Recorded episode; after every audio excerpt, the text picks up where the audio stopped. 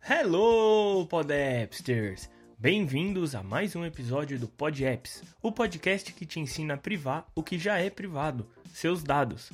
E esse é mais um episódio patrocinado por Daniel Alves e Spod VPN.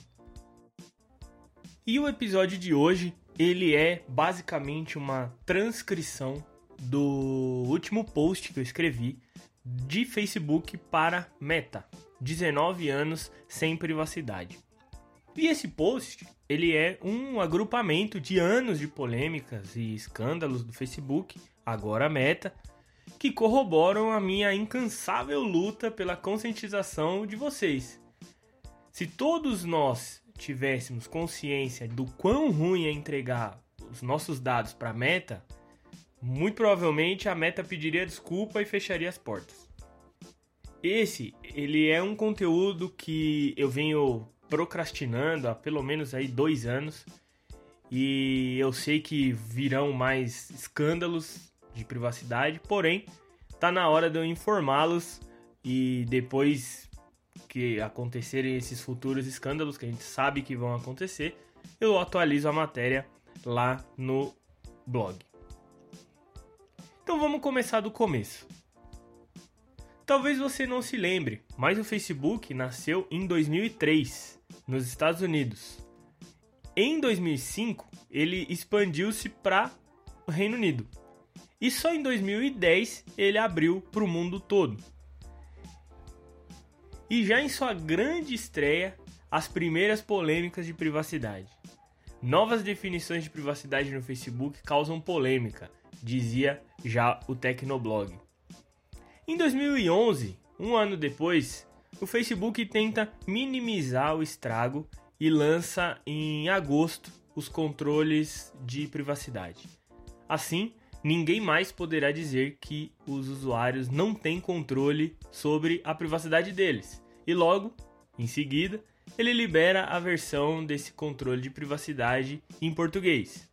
Antes de encerrar o ano, o Facebook anuncia que está prestes a fechar um acordo com o FTC sobre a privacidade. Isso já dizia o New York Times. FTC diz estar perto de um acordo de privacidade com o Facebook. Nessa época é importante dizer e gravar aí na mente de vocês essa empresa, Onavo. Grava bem esse nome, pois falaremos sobre ele mais adiante. Em abril de 2011 surge a VPN Onavo e a proposta era economizar dados e aumentar a velocidade da internet. Quem não quer, né? Já em 2012, o ano do fim do mundo, segundo os maias, o Facebook começa o ano já com mais uma polêmica. Provavelmente por ver que não concede a privacidade aos seus usuários. O Facebook troca o nome política de privacidade para política de uso de dados. Nesse momento, começa a transferência dos seus dados com terceiros ou, entre aspas, parceiros. E esse momento é em que surgem os apps para Facebook, que coletam os dados e fazem o que quiserem. Pelo Tecnoblog sai a matéria Política de Privacidade do Facebook sem privacidade.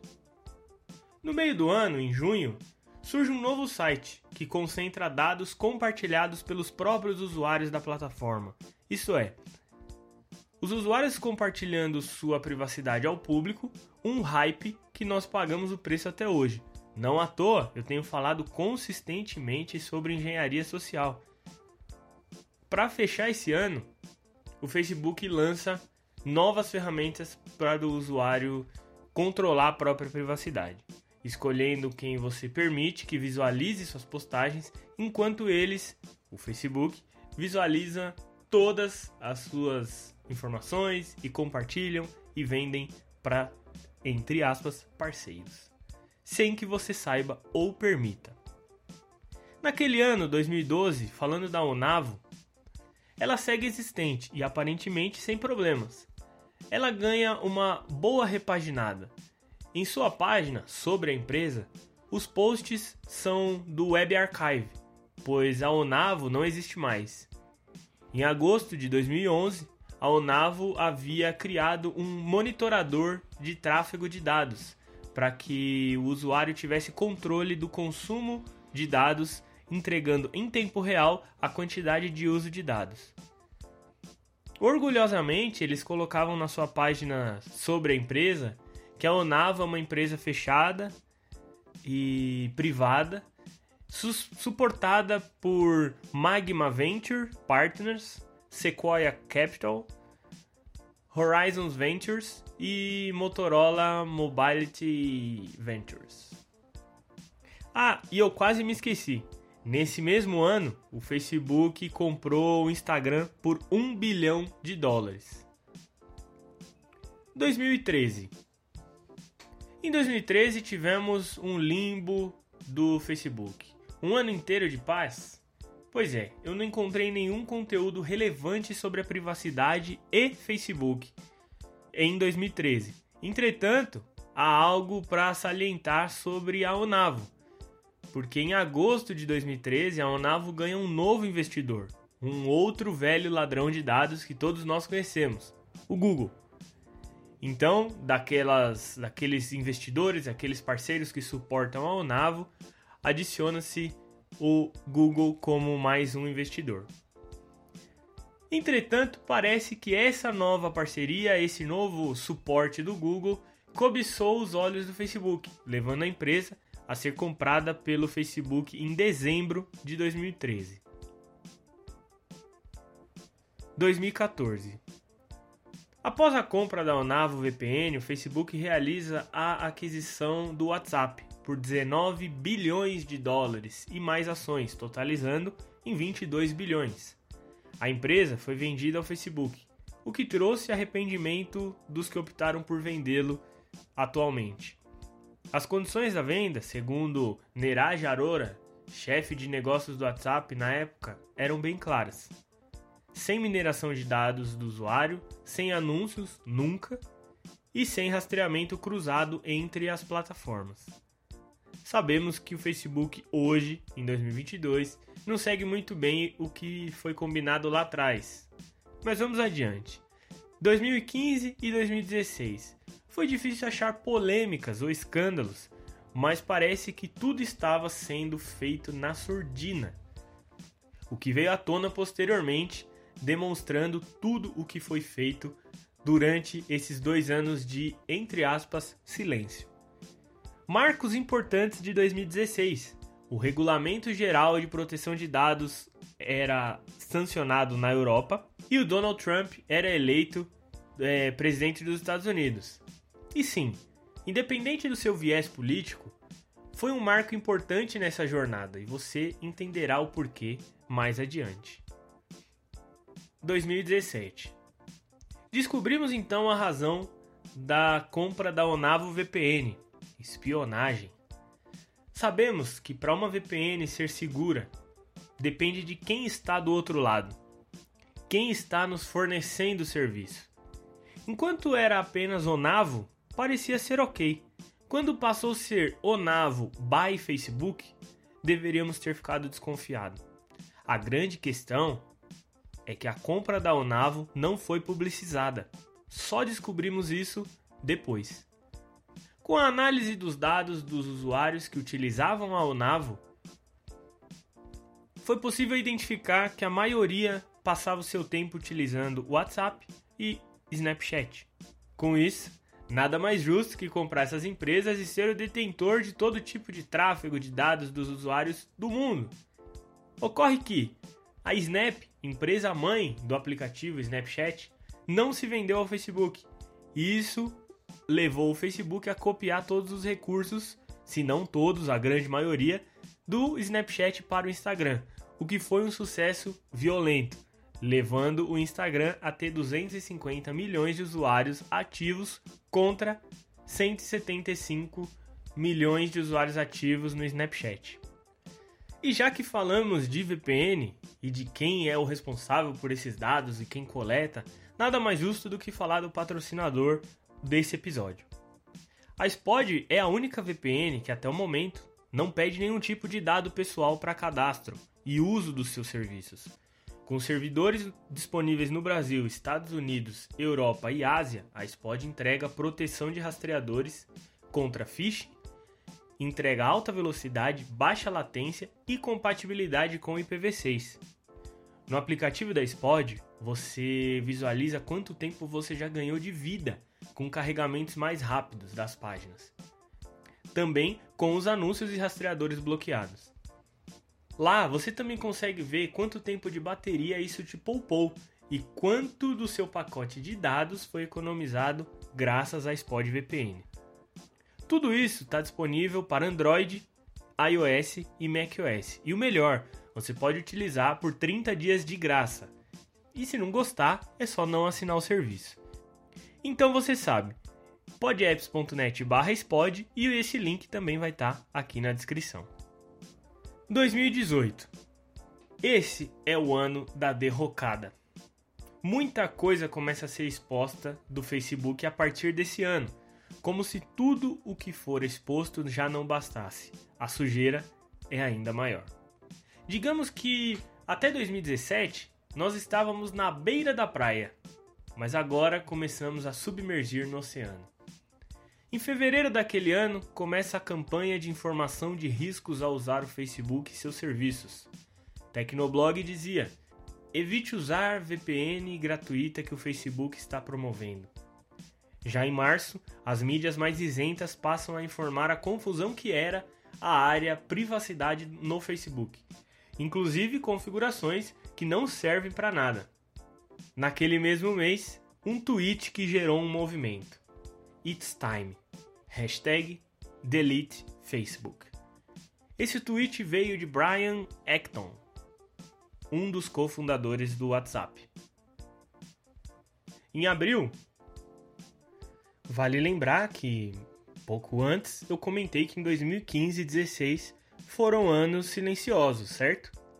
E que um dos marcos importantes foi a eleição de Donald Trump, certo?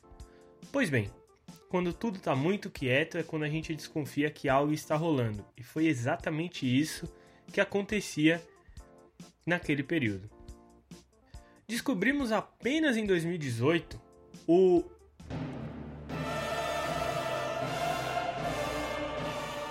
escândalo Cambridge Analytica. Esse escândalo passou a demonstrar mais e mais como o Facebook coleta, transfere, compartilha, vende e também é, não sabe o que faz com os dados que coleta sobre você. Isso é, dados que você nem sempre quer compartilhar. Toda vez que o Facebook se envolve em uma polêmica, repassar seus dados para serem vendidos a terceiros, ser prejudicial a democracias, manipular suas emoções, etc. Os usuários eles se movimentam para apagar a conta ou no mínimo ajustar as configurações de privacidade. Eis que ele tenta se movimentar para minimizar o estrago. Maio. Antes mesmo de chegarmos no meio do ano, o CEO do WhatsApp, Jam Cohn, deixa o Facebook e alega incompatibilidade de direção, pois o Facebook queria cada vez mais dados sobre os seus usuários para direcionamento de anúncios. Vale lembrar que anteriormente, como eu comentei, as três exigências que foram feitas para a efetivação da venda do WhatsApp parece que já não era seguida há anos, ao passo que se tornava insustentável a permanência da, na direção do aplicativo. Já o cofundador do WhatsApp, Brian Acton, ele une-se ao movimento do Twitter chamado hashtag Delete Facebook as massas começam a se movimentar. Em setembro de 2018, três meses de fôlego e bora para mais uma polêmica. Agora, os cofundadores, dois de uma vez, do Instagram, Kevin Systrom e Mike Krieger, alegam aumento da intromissão de Mark Zuckerberg no futuro do aplicativo uma vez que o Facebook está cada vez mais dependente do serviço para o seu próprio futuro. Em uma exclusiva para Forbes, Brian Acton, cofundador do WhatsApp, conta toda a história interna do hashtag delete Facebook e por que deixou 850 milhões de dólares para trás.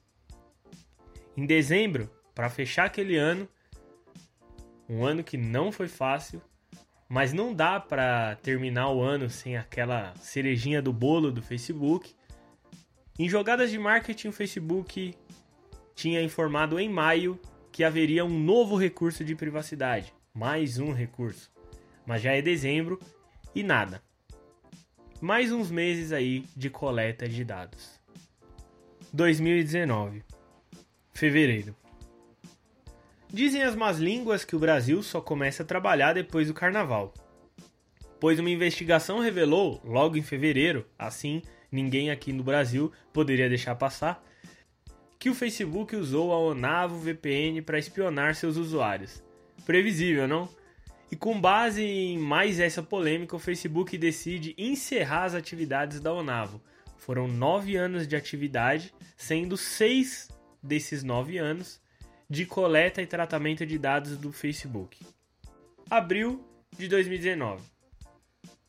Dois meses depois, já temos uma informação que é de extrema relevância quando falamos de índole, caráter, viés, comprometimento, respeito.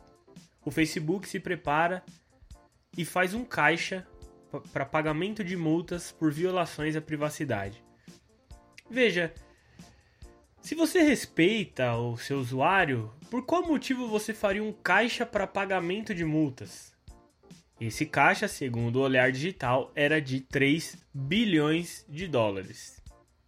Essa reserva realizada em abril trouxe ao Facebook uma diminuição no impacto financeiro, ao receber a maior multa já aplicada na história, sendo de 5 bilhões de dólares. Essa multa foi proferida em setembro. Novembro. Para encerrar o ano, Brian Acton volta às manchetes, reiterando seu pedido para que as pessoas deletem o Facebook. Afinal, ninguém melhor do que ele para sugerir algo desse tipo. Ele tem o lugar de fala. Ele acompanhou a evolução de toda essa sujeira. 2020. Esse ano aparentemente foi calmo, ou deixei passar muitas coisas. Ano de pandemia. Todos em casa, talvez as investigações estivessem em casa também. Apenas uma polêmica. Mais uma multa sobre violações de privacidade. Esta ocorreu no Canadá e refere-se ao período de 2012 e 2018. A multa aplicada foi de 9 milhões de dólares canadenses. 2021 Janeiro. Facebook anuncia mudanças na política de privacidade do WhatsApp. Dentre as mudanças, o aplicativo detalha informações às quais tem acesso e detalha o que pode ser compartilhado com outras empresas do Facebook. Já em março, a Apple já vinha se empenhando em anti-face, é, é, digo, digo, de recursos pró-privacidade. Entretanto, no iOS 14, ela introduziu diversos recursos que pudessem diminuir ainda mais o rastreamento realizado por Facebook, Google e quem mais quisesse rastrear você sem que você permita. Parece que o Mark Zuckerberg se orgulha em dizer que consegue burlar os mecanismos de privacidade criados pela Apple. Abre aspas. É possível que possamos estar em uma posição mais forte se as mudanças da Apple encorajarem mais empresas a realizar mais comércio em nossas plataformas, tornando mais difícil para eles usarem seus dados para encontrar os clientes que gostariam de usar seus produtos fora das nossas plataformas. Fecha aspas.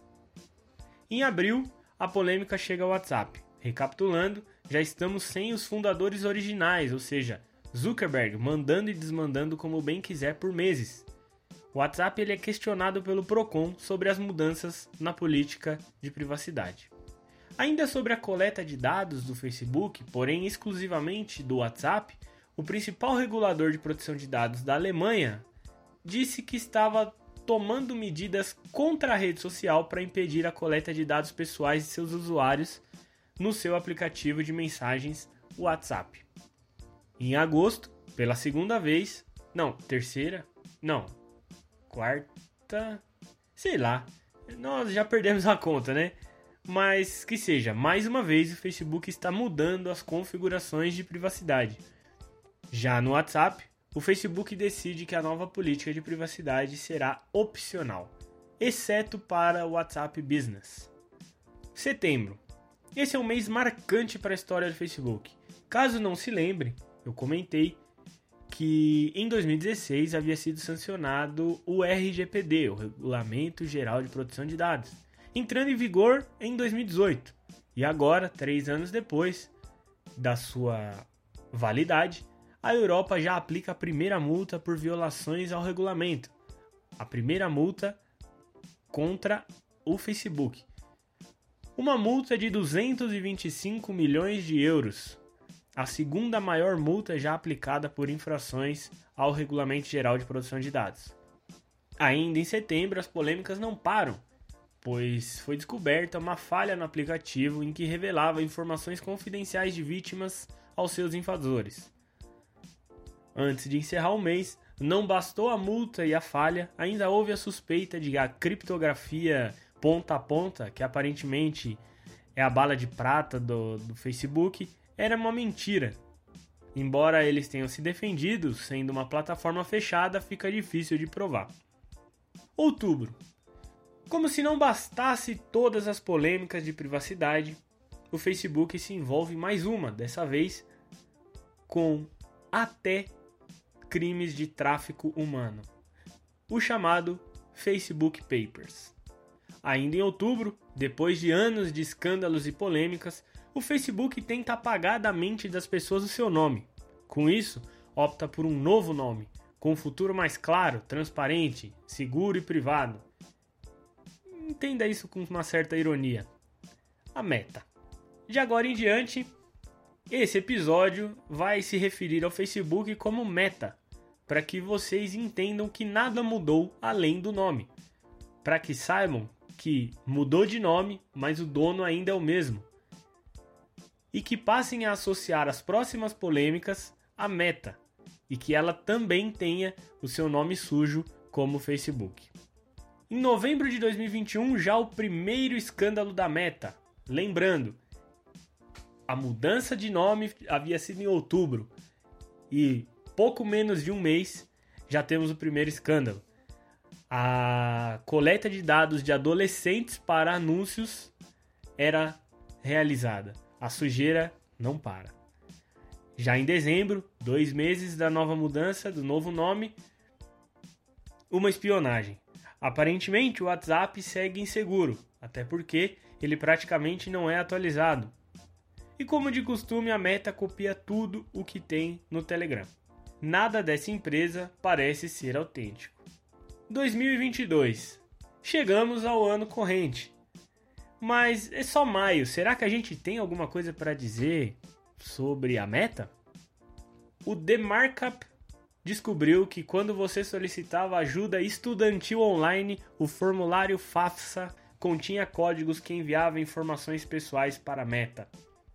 Já a revista Vice informou que teve acesso a um documento vazado em que os engenheiros do Facebook informam não saber o que fazer com os seus dados e nem para onde eles vão. E como já comentado anteriormente, o ex-diretor de negócios do WhatsApp cria uma thread no Twitter contando o seu arrependimento no detalhe da venda do WhatsApp para o Facebook. E o mais recente de todos nossa Autoridade Nacional de Proteção de Dados concluiu a análise de adequação da nova política de privacidade do WhatsApp à LGPD. Sim, aquela que tinha sido no começo do ano de 2020, que deu uma baita polêmica, mais de um ano depois, a nossa autoridade concluiu a análise. E o que eu já posso adiantar é que, para os padrões brasileiros que, entre aspas, não vivem sem o Zap, é claro que o aplicativo está, entre aspas, em conformidade. Beira piada, né? Mas não é. O aplicativo é multado na Europa por violar a, o RGPD, que uma conversão brasileira é a nossa LGPD, mas aqui ele está em conformidade. Conclusão: nesse breve documentário, você pode acompanhar toda a infame trajetória do Facebook, agora Meta, e suas polêmicas, escândalos, sujeiras, manipulações e muito mais. É possível entender o quão perigoso é usar ou fazer parte dessas plataformas. Suas políticas de privacidade são das mais escusas e complicadas possíveis, justamente para que o usuário não entenda nada e pare na primeira linha. Os processos de requisição de dados também são obscuros e eu particularmente duvido que as informações que nos que eles nos passam, que eles têm, são exatamente todas as que eles têm de nós. Agora que você já sabe tudo isso, continuar usando Facebook, Instagram e WhatsApp é com você. Alternativas nós temos, porém eu vou deixar um site para que você mesmo veja na comunidade global. nomorefacebook.xyz e embora não seja esse o tópico, também deixo alternativas ao Google, nomoregoogle.com.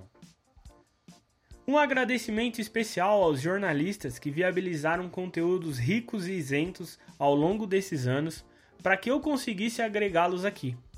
Resumidamente, as mídias Tecnoblog, em sua maioria, Canaltech, Olhar Digital, Manual do Usuário, Mac Magazine, The Hack, Gambetta, TechCrunch, The Markup, Vice, The Guardian, Reuters, Tecmundo e Forbes.